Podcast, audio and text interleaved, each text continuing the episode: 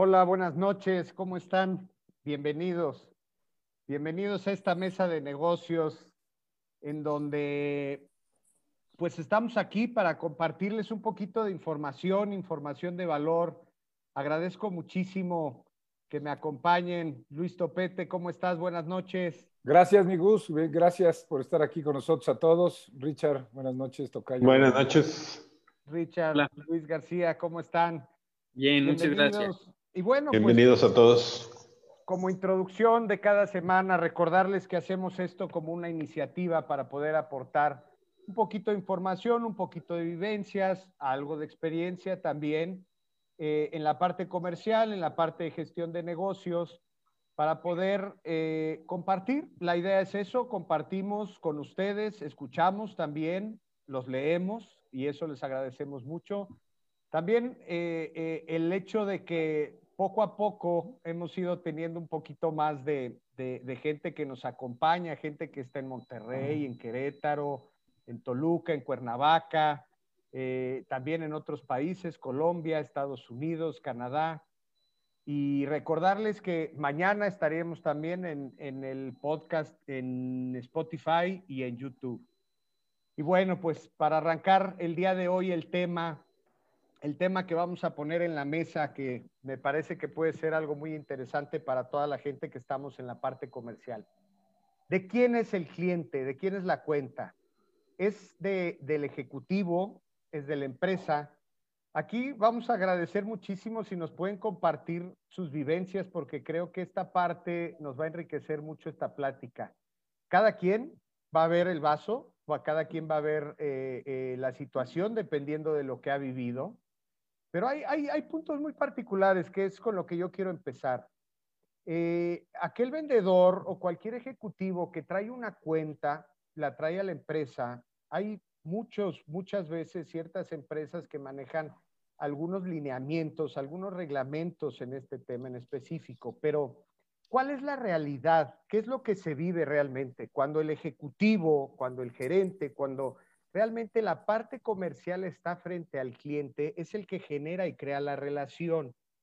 Cuando termina una relación entre empresa y ejecutivo o gerente de ventas, vamos a llamarle, pero aquella relación que, que, se tuvo con un cliente pudo haber sido una relación que va más allá de la parte laboral y entonces se queda este vínculo y sin ningún problema puede tomar el teléfono y volverle a hablar. Si se fue a la competencia, pues vamos a entrar en una dinámica de ética, vamos a entrar en una dinámica de valores, eh, podemos entrar también en una dinámica de, cruce de información, pero la realidad, y aquí lo que yo quisiera que comentáramos es esta parte de el cliente realmente de quién es, ¿no? El cliente realmente, eh, si lo trajo el ejecutivo y se lo queda la empresa, ¿es justo o no es justo? Entonces, Empecemos contigo, Luis Topete. ¿Tú qué opinas como, como introducción de este tema de, de la cuenta, el vendedor o de la empresa? Te voy a decir lo que dice mi, mi, mi, vocita de rebote. Puedo empezar con eso. Después nos vamos a la parte, al, al deber ser. Pero de rebote es la cuenta de quien la trabaja, ¿ok? De rebote, ¿sale? Yo tengo la experiencia, después de 18 años y medio que trabajé en una empresa de software americana donde vendíamos software para los temas de gestión de calidad y sobre todo para la industria automotriz, eh, había un non-disclosure agreement. O sea, todos los que éramos vendedores, yo empecé de vendedor ahí, teníamos un, un, un acuerdo de confidencialidad donde los clientes son de la empresa. ¿Ok? Eh, independientemente si tú hacías el, la prospección, obviamente sabes quiénes son los proveedores automotrices, hay las bases de datos, las mismas armadoras nos daban su lista de Tier 1, de proveedores. Entonces, pues no hay muchos, o sea, son, bueno, sí son muchos, pues, pero son los mismos, ¿ok? Entonces, en ese contexto, la empresa era la dueña del, del prospecto y del cliente, ¿ok? Porque así lo estipulaban las reglas de esta empresa. ¿ok? Si te vas al sector inmobiliario, que a alguno mejor tú tienes más experiencia que yo en eso, Gus, eh, pues eh, la, la, cuenta es de quien la registra en el CRM, ¿no? Ahora, el tema está en, la pregunta la respondo así, la cuenta es de quien la trabaja, en mi punto de vista, obviamente respetando las políticas. El tema es que haya reglas claras, O sea, mi punto es, y yo lo que trabajo muchas veces con las áreas comerciales, cuando estoy dando esa parte de coaching y capacitación, es definan las reglas, o sea, definir las reglas desde un principio para que no haya ese problema. Ahora, ¿qué pasa? Pues obviamente, eh, como bien lo dijiste en la introducción, creas la relación. Bueno, vaya que si me ha pasado, y seguramente a cualquiera de ustedes les ha pasado, que la misma relación laboral termina en una amistad real. ¿Ok? Es más, yo te puedo decir, yo empecé a jugar golf por un prospecto y hoy es brother, ya somos cuates, ya somos amigos, ya de familia y todo. Y pues ya obviamente ya hace 10 años que dejó de ser mi cliente, ya cada quien agarró por su lado pero sí se puede crear esa relación. Entonces, no me quiero adelantar a las otras preguntas, contestando básicamente la, primera, que es de quién es el cliente, pues vamos sobre las reglas del juego, sobre si existe algún antecedente en el contexto y si no, pues es de quién la trabaja. Gracias, gracias Luis. Luis García, ¿tú qué dices al respecto como introducción del tema?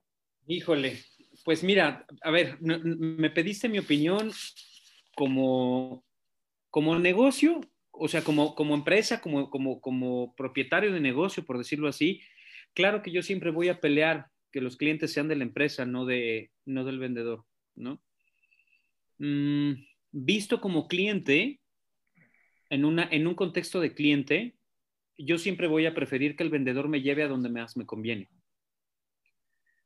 Visto desde una perspectiva del vendedor, y ahora sí te voy a hablar un poco de mi experiencia personal, yo hace varios años trabajé con unos excelentes amigos que conozco desde que era yo súper chavito. Eh, con ellos tuve muchísimos clientes, atendí muchísimos clientes y cuando yo salí de esa organización, cada cliente que me llamaba, yo en ese momento hablaba con ellos y le decía, oye, me buscó Juan Pérez, me está buscando para hacer una, una renovación de una línea de crédito, no es mi cliente, te lo entrego. Pero entra lo que dice Luis Topete, un, tema de ética profesional, ¿no?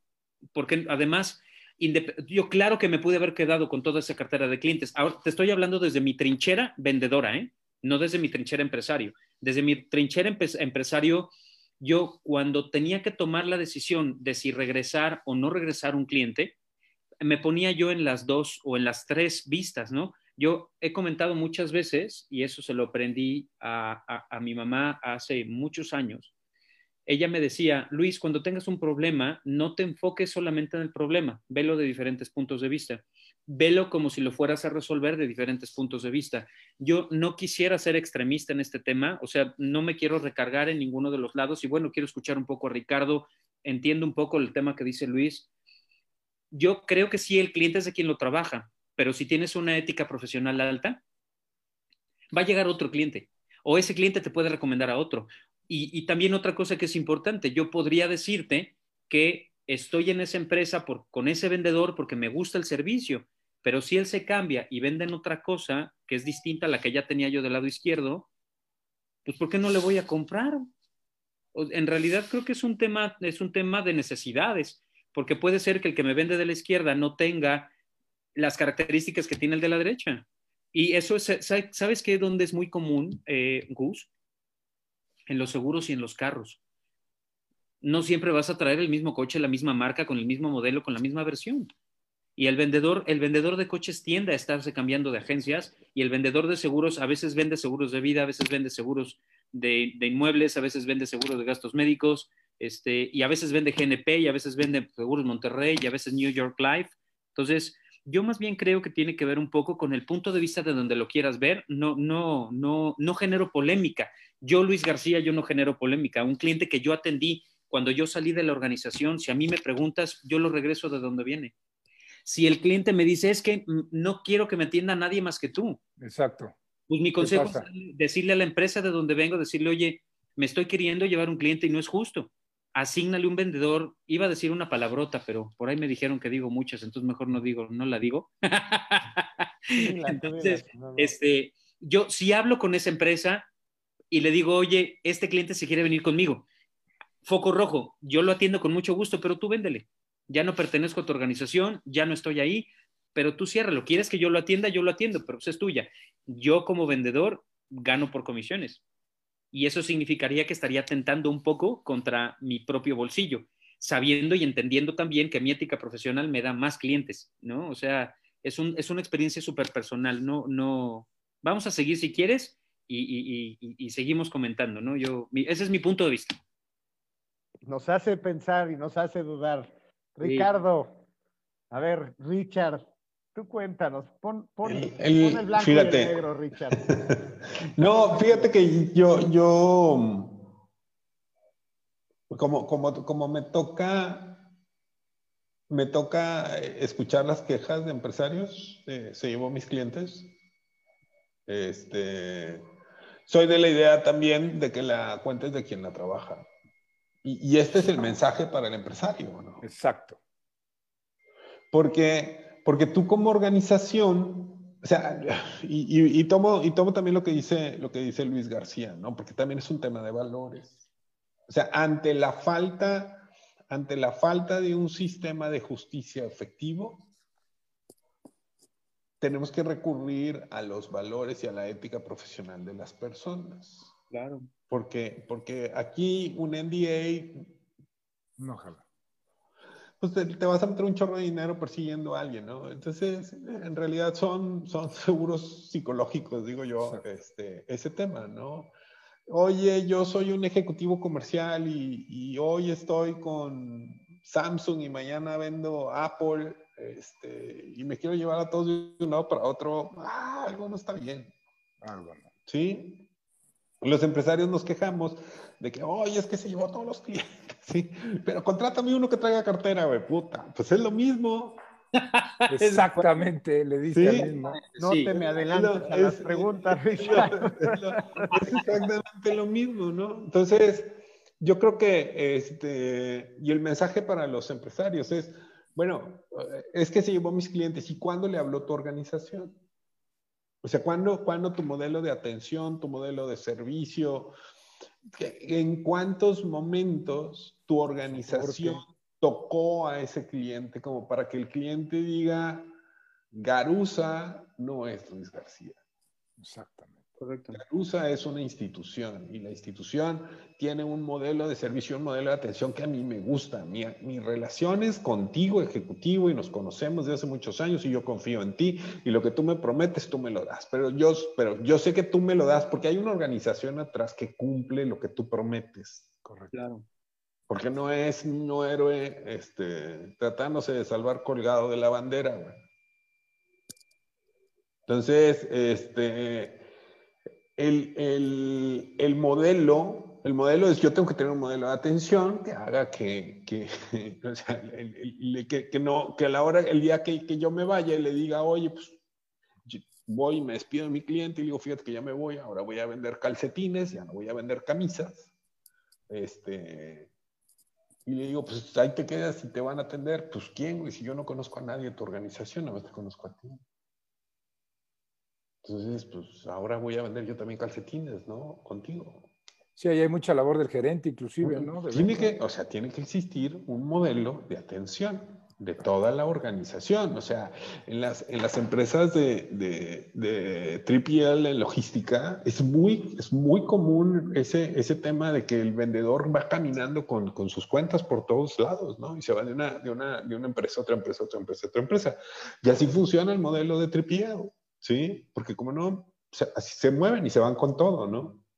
Entonces, el, el objetivo es cómo le hago un modelo de servicio para que toda la organización la atienda y sirva, ¿no?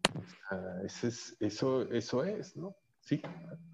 Yo, yo complementando esta parte que dice Richie, efectivamente en organizaciones de altas dimensiones, efectivamente existe un departamento de marketing, existe un departamento, pero cuando es una organización, y bueno, lo hemos visto mil veces, Gus, no quiero brincarme alguna pregunta de las que vas a hacer, pero No, muchas échale, veces échale. hemos visto que trabajas de la mano con una persona, que son dos o tres personas, y de repente te das cuenta que, un, que uno de los tres pues, ya está vendiendo por otro lado.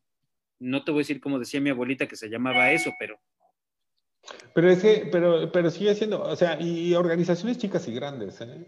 Digo, porque tú le puedes poner este el, el teléfono de sugerencias y, y, tú haces que en tu negocio el teléfono de sugerencias viene en todas las tarjetas de presentación, en todo, y es tu celular. Correcto. Y entonces, ahí sí, todas las vas a recibir tú. Y, persona que hable, digo, creo que era Michael Dell, no me acuerdo quién fue, el que, oh, no, era uno de, que hacía servidores, ¿no?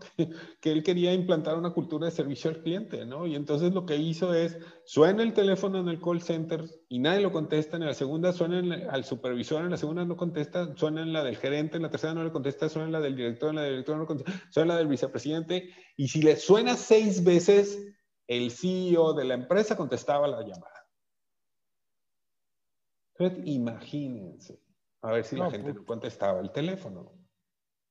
¿Sí? Porque todas las llamadas había que contestarlas. Y él decía, yo voy a contestar todas las llamadas. Si ustedes no, yo sí. Qué padre. Y entonces, pero, ese es, pero, es, un, es, una cultura de servicio, es un modelo de atención, es, es, algo que nosotros estamos haciendo para que precisamente el vendedor, nuestro empleado, no nos, no nos sintamos robados. Okay. Perdón. Pero fíjate, fíjate, Richard, ok, entonces es una, un modelo de atención al cliente, de cultura, entonces realmente lo que haces en el proceso, le quitas un poquito o un muchito esa comunicación del vendedor o del área comercial y entran otras áreas para que tengan la interacción. Luis Topete, a ver, ¿por qué entonces hay empresas que en su proceso de reclutamiento, y aquí agradezco a, Ale González que nos pone justamente esto que va a la, siguiente pregunta. En su proceso de reclutamiento, parte importante es, ahora te piden tu cartera de clientes y en la entrevista tienes incluso que estar diciendo hacia dónde los puedes ir llevando. Entonces, esto quiere decir que esa empresa está abriendo la puerta que el día que se vaya, el ejecutivo pues, pueda hacer lo mismo, ¿no? Y pues el otro punto importante que también me gustaría que nos platicaras tu opinión es, ¿qué pasa entonces cuando el ejecutivo dice, a ver, yo no voy a soltar a mis mejores clientes aquí? Primero quiero conocer a la empresa para poder empezar a soltar mi cartera. ¿Qué opinas de eso? ¿Cómo juegas con esa información? Híjole, lo que pasa es que el tema está en, lo que tú dices. Es, hay industrias donde se presta eso, ¿no? Yo supongo, no soy experto en todas, me supongo que a lo mejor en autos, en seguros, en no sé si viene raíces, desconozco, ¿ok?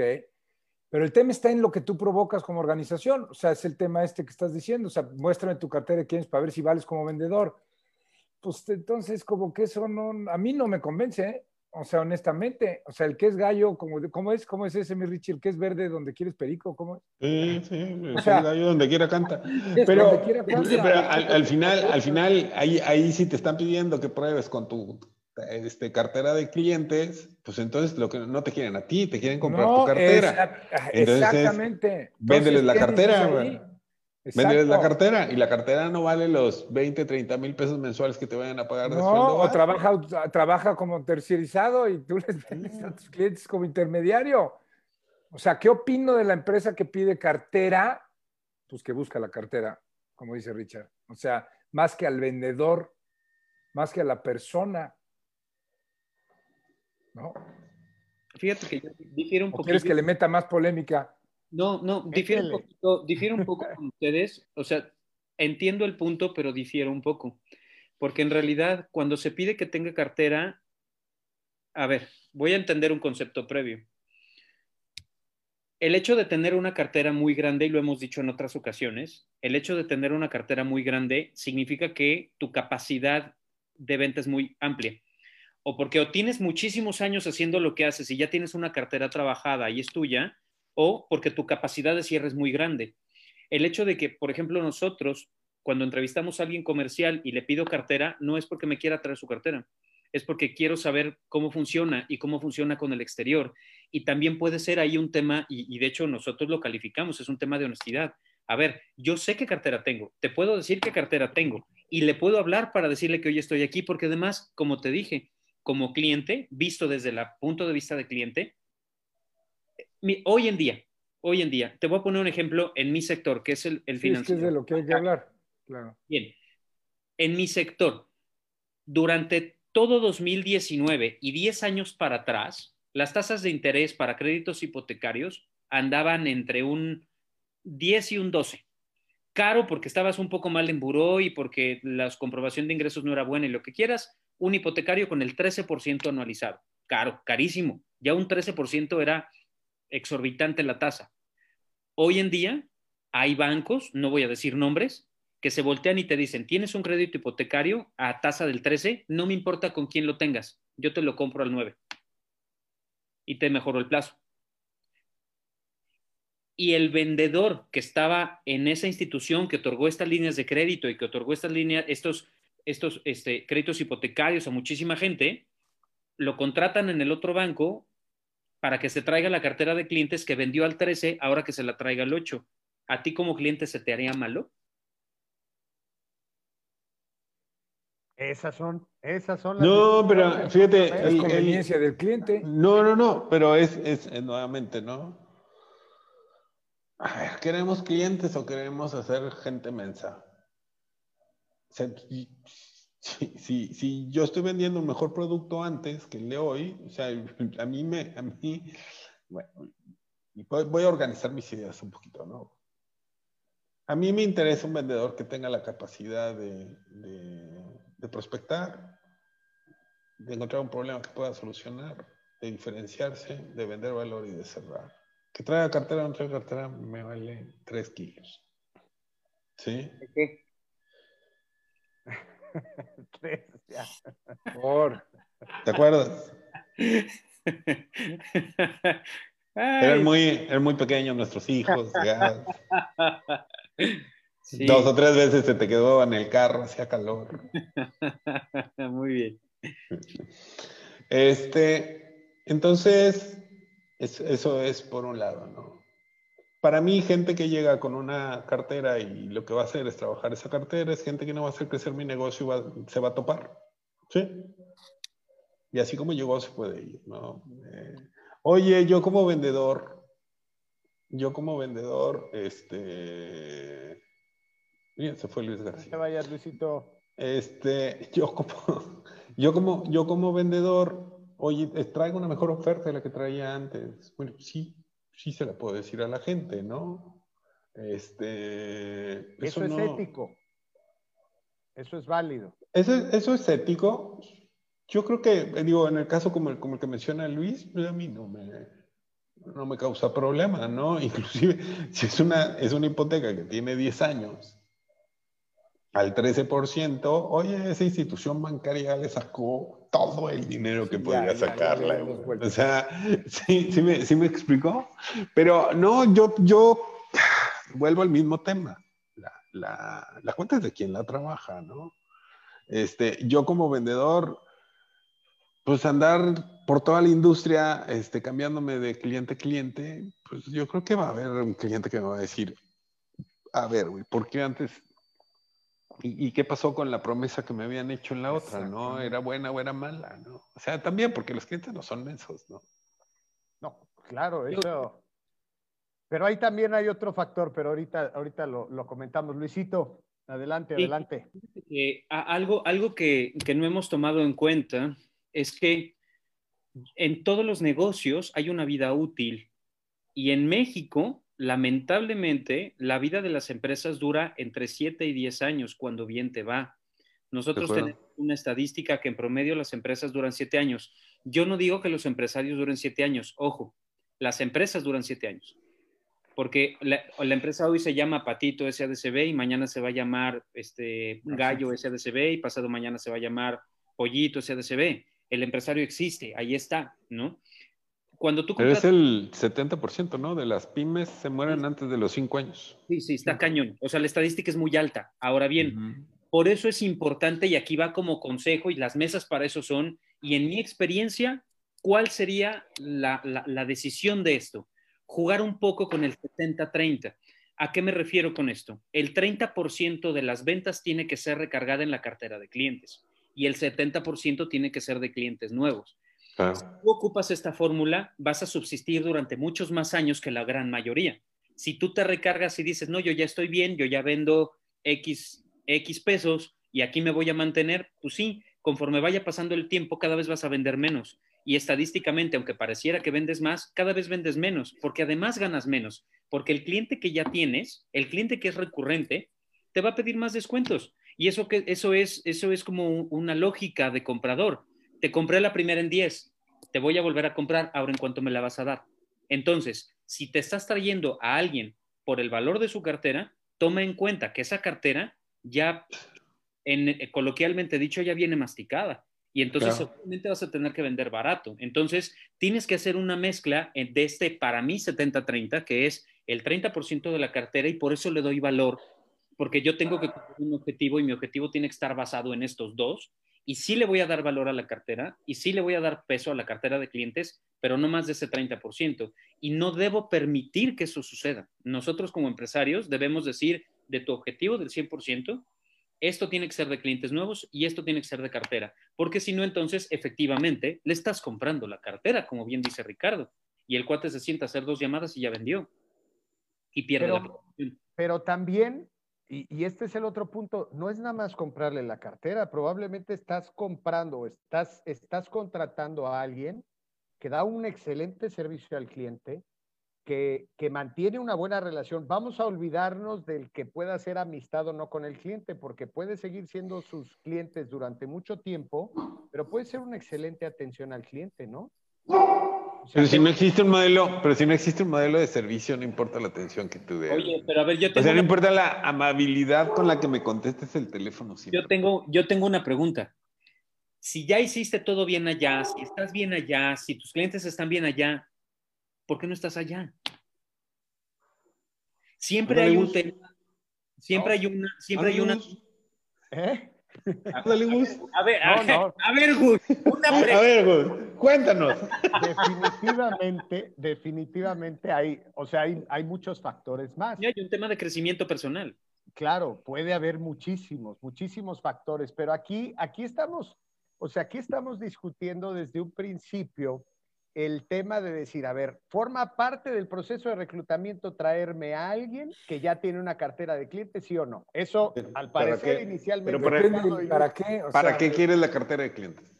O sea, porque es diferente. Una, una cosa es como dice Luis, ¿no? O sea, a mí me interesa saber que el vato puede vender, sabe vender y tiene, o sea, trae ahí una recurrencia, ¿no? ¿Sí? O para que se los traiga a los clientes, ¿no? Veto a saber, como, como si fueran hechiceros, ¿no? Sígueme y ahí van todos. Este... no, no, bueno, claro que se da. Depende del producto, pero sí se da. El, el, el, el, el cómo atiendes, como todo ese tema, eh, las promesas se acaban cuando las realidades son otras, ¿no? Entonces, este y es que sabes que también complemento lo que dice Ricardo, o sea, llega un momento en el que conoces tanto al cliente que el cliente dice, ¿para qué me meto con otros si ya conozco? o sea, si él ya conoce mi procedimiento, ya sabe cómo funciono, conoce las mecánicas, procedimientos, políticas establecidas, etcétera, de mí. Y yo te lo puedo decir porque en algún momento le vendí cosas a Walt Disney, que sus oficinas estaban en Santa Fe, y cuando me moví de marca, me dijeron, oye, pues me voy contigo. Oye, pero es que ya no estoy en esa marca. Sí, pero es que tú ya conoces mis procesos, procedimientos. ¿Le dijiste que no? ¿Cómo? Y lo o sea, le dijiste que no se fuera contigo. No, no, yo le dije que no. Yo le dije, no, es que tú estás allá, con mucho gusto, que te atienda alguien más, porque además yo me cambié de lugar, o sea, me cambié de, de, de, de, Mira, se los dije en un principio, para mí era un tema ético. Cuando yo me moví del lugar en donde estaba, para mí el hecho de haber creado y generado un cliente en, una, en un lugar especial y después cambiarme, para mí era los que están allá son de allá. Y así fui muy claro en todas las organizaciones en las que he estado. ¿Y nunca más volví a hacer el papel de Jafar? No, no, es que no, no, no. Era, era un tema personal, mi Richard. Eh, yo decir, te, atendieron, te atendieron allá, pues que te sigan atendiendo allá. Yo con mucho gusto lo doy seguimiento, pero te atendieron allá. Igual estoy muy... Casi... Oye, a ver, a ver, a ver, a ver, Tocayo, tú estás vendiendo en una agencia de coches y vendes tal marca de coches. Sí y tú te esmeras y, les vendes, les das todo el servicio, el, vendedor, pues, le compran al vendedor y te cambias a la otra agencia, a la de enfrente. Sí. Te habla tu cliente, ya quiero cambiar mi camionetón. No, vete a la de enfrente porque allá está la que tú comprabas. No, ¿cuál vendes tú? Pues ahora vendo esta. No, pero vete a la de enfrente porque allá te vendieron. No. Ah. Eh, cuando el cliente a ver, te voy a decir el caso específico, ¿no? Un cliente me llamaba y me decía, oye, ya quiero cambiar mi coche y ya no lo voy a, o sea, ya no lo quiero comprar ahí donde tú lo ven. O sea, más bien, quiero cambiar de camioneta y yo le decía, ya no estoy ahí, pero dame un segundito. Pablo, me está hablando tal cliente que le vendimos en tu agencia. Te lo pongo en la línea. Juan, tengo a Pablo, él te va a atender. Eso era lo que yo hacía. Oye, pero quiero que tú me lo vendas. quiero que tú me lo vendas. Lo que tú es que tienes ojos bien bonitos. No, y la frente amplia. También. Eh, no, se queda allá. O, sea, tampoco le voy a decir al cliente que no, pues, o sea, le voy a decir, ¿te quieres venir conmigo? Está perfecto, pero ¿estás seguro que no quieres allá? Seguro. Quiero contigo todo. Ah, pues ya está, vente. Sí, o sea, tampoco te voy a rechazar, pues tampoco es la idea. Exacto, para no crear la confusión, porque puede, haber, porque puede haber alguien que se sienta mal con, respecto a sus valores y es una persona que tiene valores perfectamente claros. Bueno. A mí me pasó en una experiencia, a mí me subcontratan para un módulo de todo un programa con un cliente, doy el módulo, está la directora, me dice, oye, me encanta tu approach, me encanta tu metodología, quiero trabajar contigo. Le dije, tengo un, un, non-disclosure, tú me estás conociendo por medio de esta, que, de esta empresa que a mí me subcontrata, yo no puedo trabajar contigo. Ahí está clarísimo, ¿cierto? ¿Cuánto tiempo? No, pues ¿cuánto dura tu non-disclosure agreement? Un año. ¿Ya? Al año me contactó. Qué padre. Ya me estaba yo sintiendo mal, callo. Es parte de que tengamos nosotros negocio, pues. O sea, creo que lo importante de todo esto es que por algo estamos donde estamos, ¿no?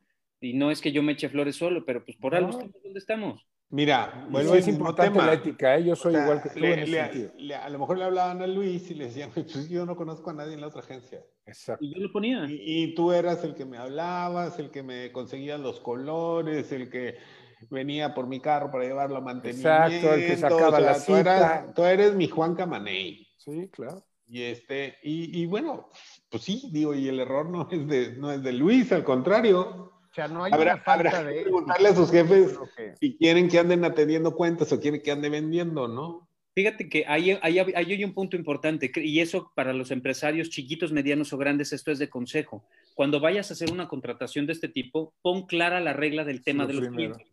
Porque además, un cliente, un cliente que esté en estas características puede meter en un problema una empresa contra otra.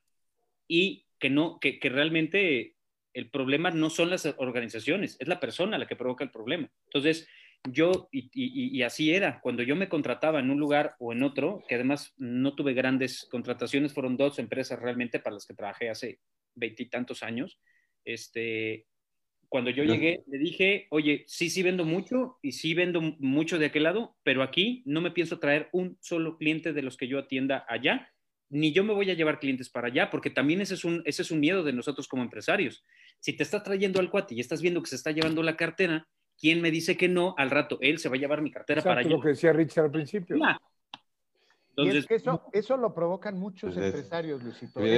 pero bueno, pero eso es lo que genera el, que hecho, el, el hecho de que los estén contratando por la cartera que traen y ese es en automático, pocos meses después está sucediéndoles lo mismo en ese tipo de casos, ¿no?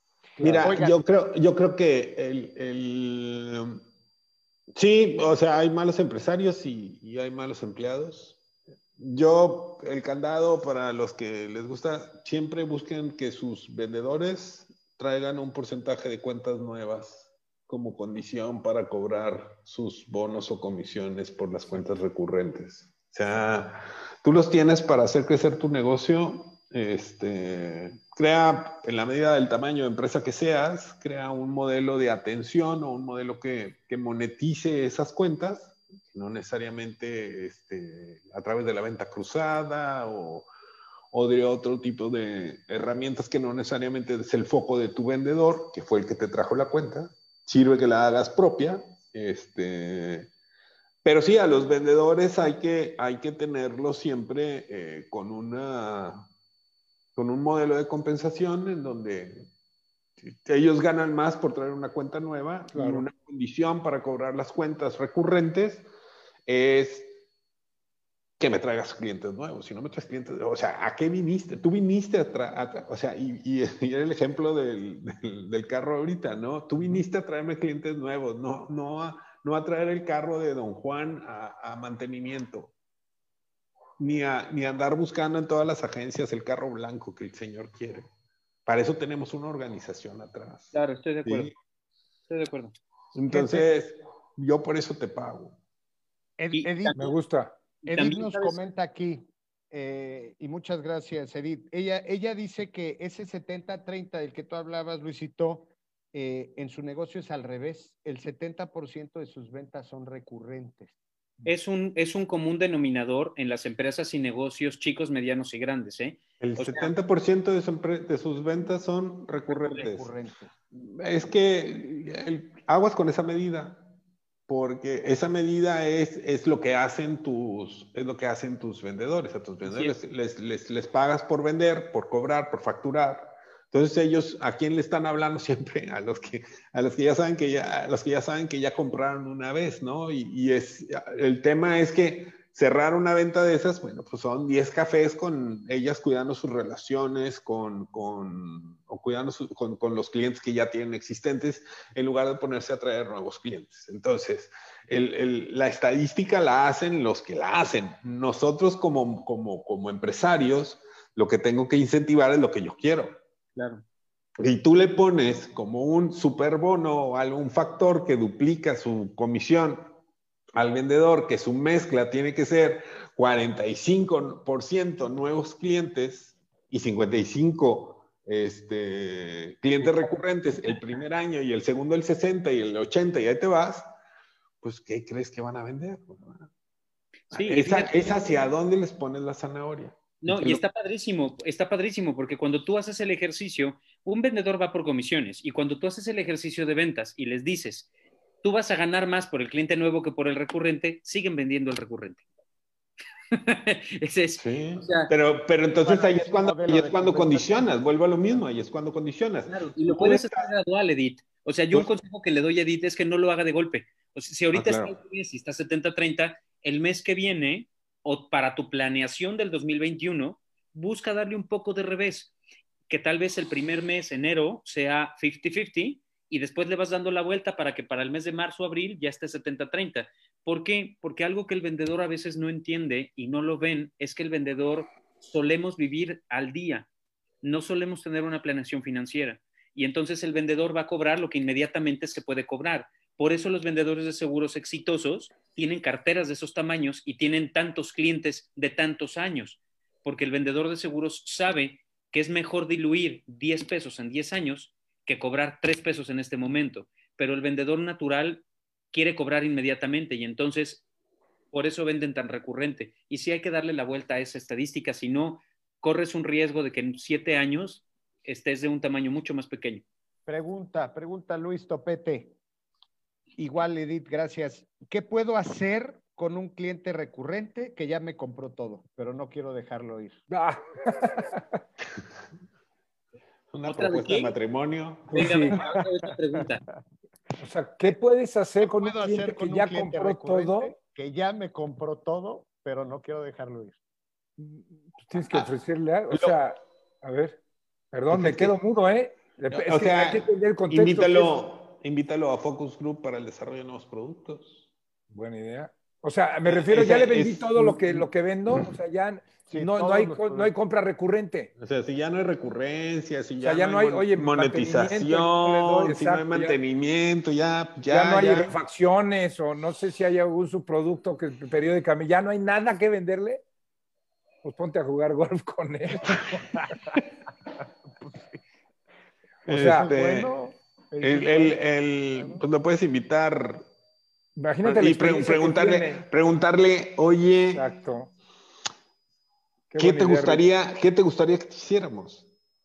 O que tuviéramos, o que te vendiéramos, ¿no? Yo le daría un, un, espacio de tiempo. El cliente en algún punto va a requerirme otra vez.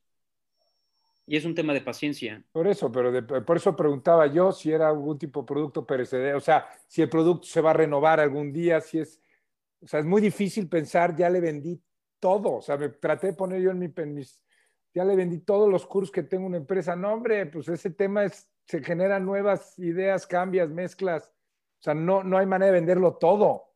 Pero bueno, vamos a suponer que sí, pues ya dijo Richard, se me hace buena idea. ¿Qué más podemos hacer por ti como organización? ¿En qué áreas de lo que tenemos podemos crear un derivado, podemos crear un, Sí, claro. un producto paralelo?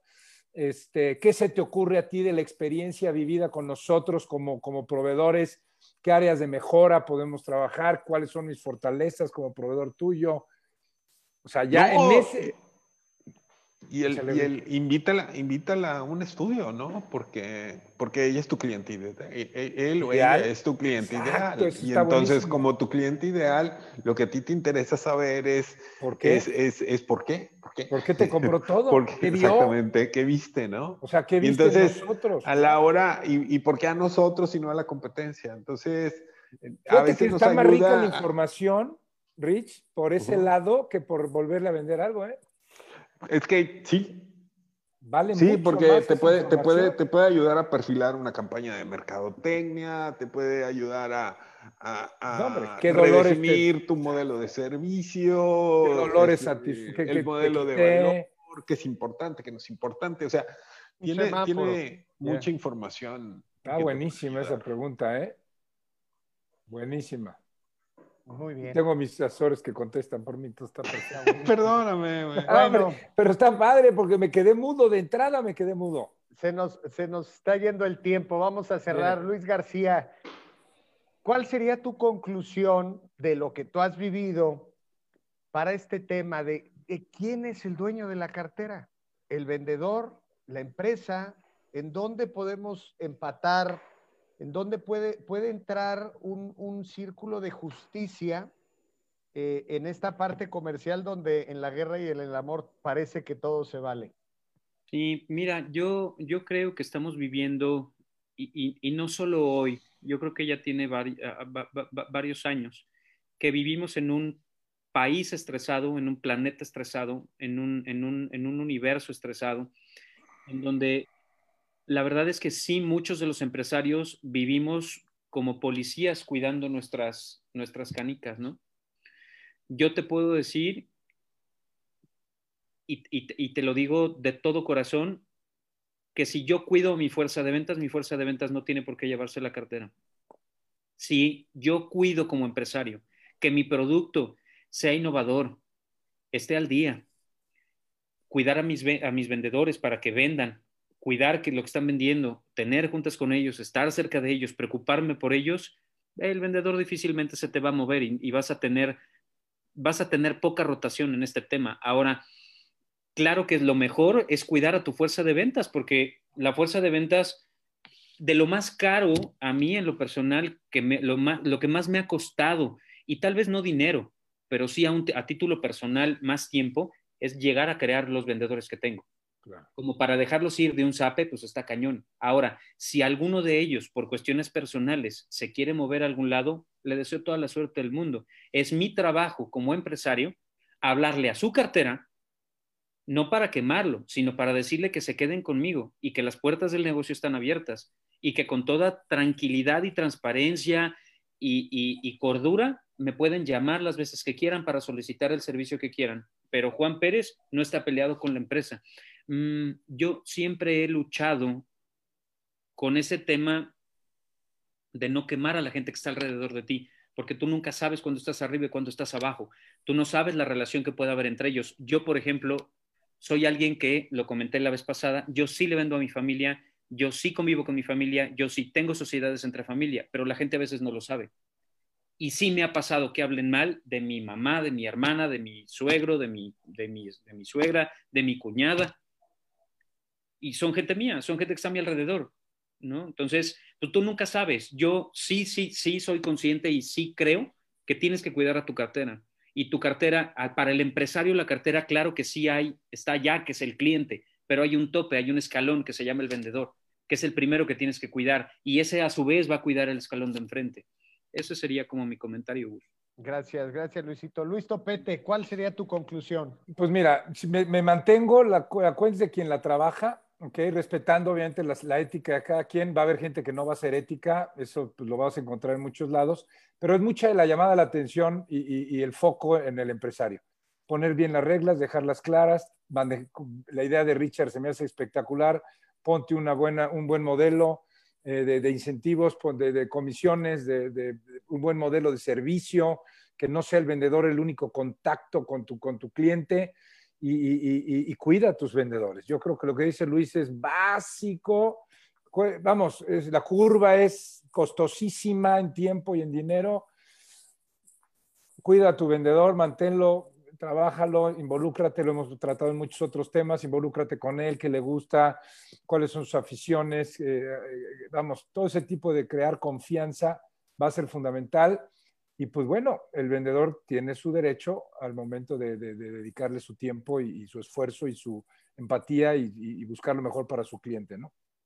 Muchas gracias. Muchas gracias, amigo. Richard, ¿cuál sería tu conclusión del tema? Este, no por andar cuidando centavos, dejemos correr los pesos.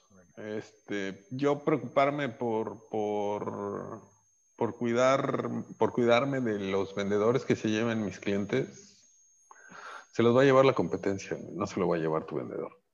Entonces, este, preocúpate por tener un modelo de atención, un modelo de servicio, una oferta de valor que sea, que sea mucho mejor que la de, la, que la de tu competencia. Punto. Que sea el, el, la lealtad yo no soy muy amigo del tema de la lealtad, ¿no? Pero, pero la gente va a estar contigo, los clientes van a estar contigo mientras tú, tú les estés generando valor a ellos. El día que tú dejes de hacerlo, pues, pues no va a ser porque el vendedor se fue a trabajar a la competencia, se cruzó la calle o esto a saber. Este, a veces estamos muy preocupados por cuidarnos de que nuestra gente nos, no, nos, no se robe nuestros clientes este, que son como los programas de reducción de costos y de gastos, ¿no? Que de repente nos ponemos a cortarle por todos lados y nos, nos preocupamos por cuidar que, no, que el gasto no suba un peso y nadie está ayudando y apoyando a los vendedores a que puedan vender 50 pesos más. Entonces, hagamos nuestras organizaciones más fuertes, hagamos nuestras organizaciones más importantes. Y a los vendedores, pues yo, sí, todos ganamos dinero porque este, por, por, entre más vendemos, más ganamos. Digo, esa es una ley de la vida. Este, pero también tienes que generarle valor al cliente, ¿no? Porque si no, va a haber un día en que tú, por llevártelo a, tu beneficio, no a su beneficio, él va a voltear y te va a decir, me engañaste. Claro. Y, hasta, y hasta aquí llegamos. Es correcto. Sí, entonces, este, eso, eso yo creo que es, es, es mi consejo para, para el, el, Preocúpate por tu vendedor, por ser mejor vendedor, no por llevarte las cuentas de un lado a otro, ¿no? Que seas el mejor cerrador que hay, que seas la persona que prospecta más rápido, que tiene un proceso de ventas estructurado, que lo sigue, que es efectivo, que tiene un poder de conversión. Y ve donde te pongan, con lo que te pongan, vas a ser Juan Camaney de las ventas. Sí, ese sería mi consejo. Muy bien.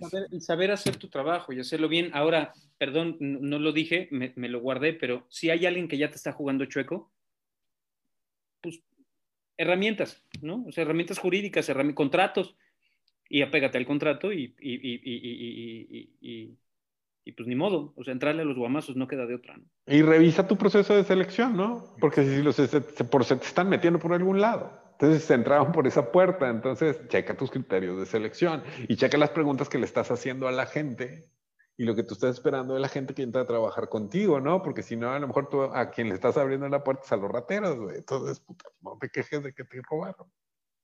Pues muchísimas gracias, pero fíjense, muy interesante. Proceso de selección, o sea, desde ahí empieza, ¿no? Lineamientos, ¿no? Lineamientos y acuerdos que se deben de tener y la otra muy, muy interesante, lo que acaban de decir, es el tema de saberlos cuidar, ¿no? Que ganemos todos y entonces realmente eso te ayuda a generar equipo.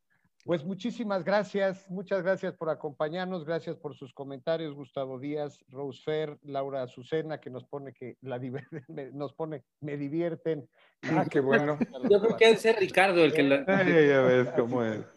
Muchas gracias, que pasen buenas noches. Muchas gracias. Bye. Pasen buen día. Gracias, bye. Buenas noches, Tocayo. Bye, bye.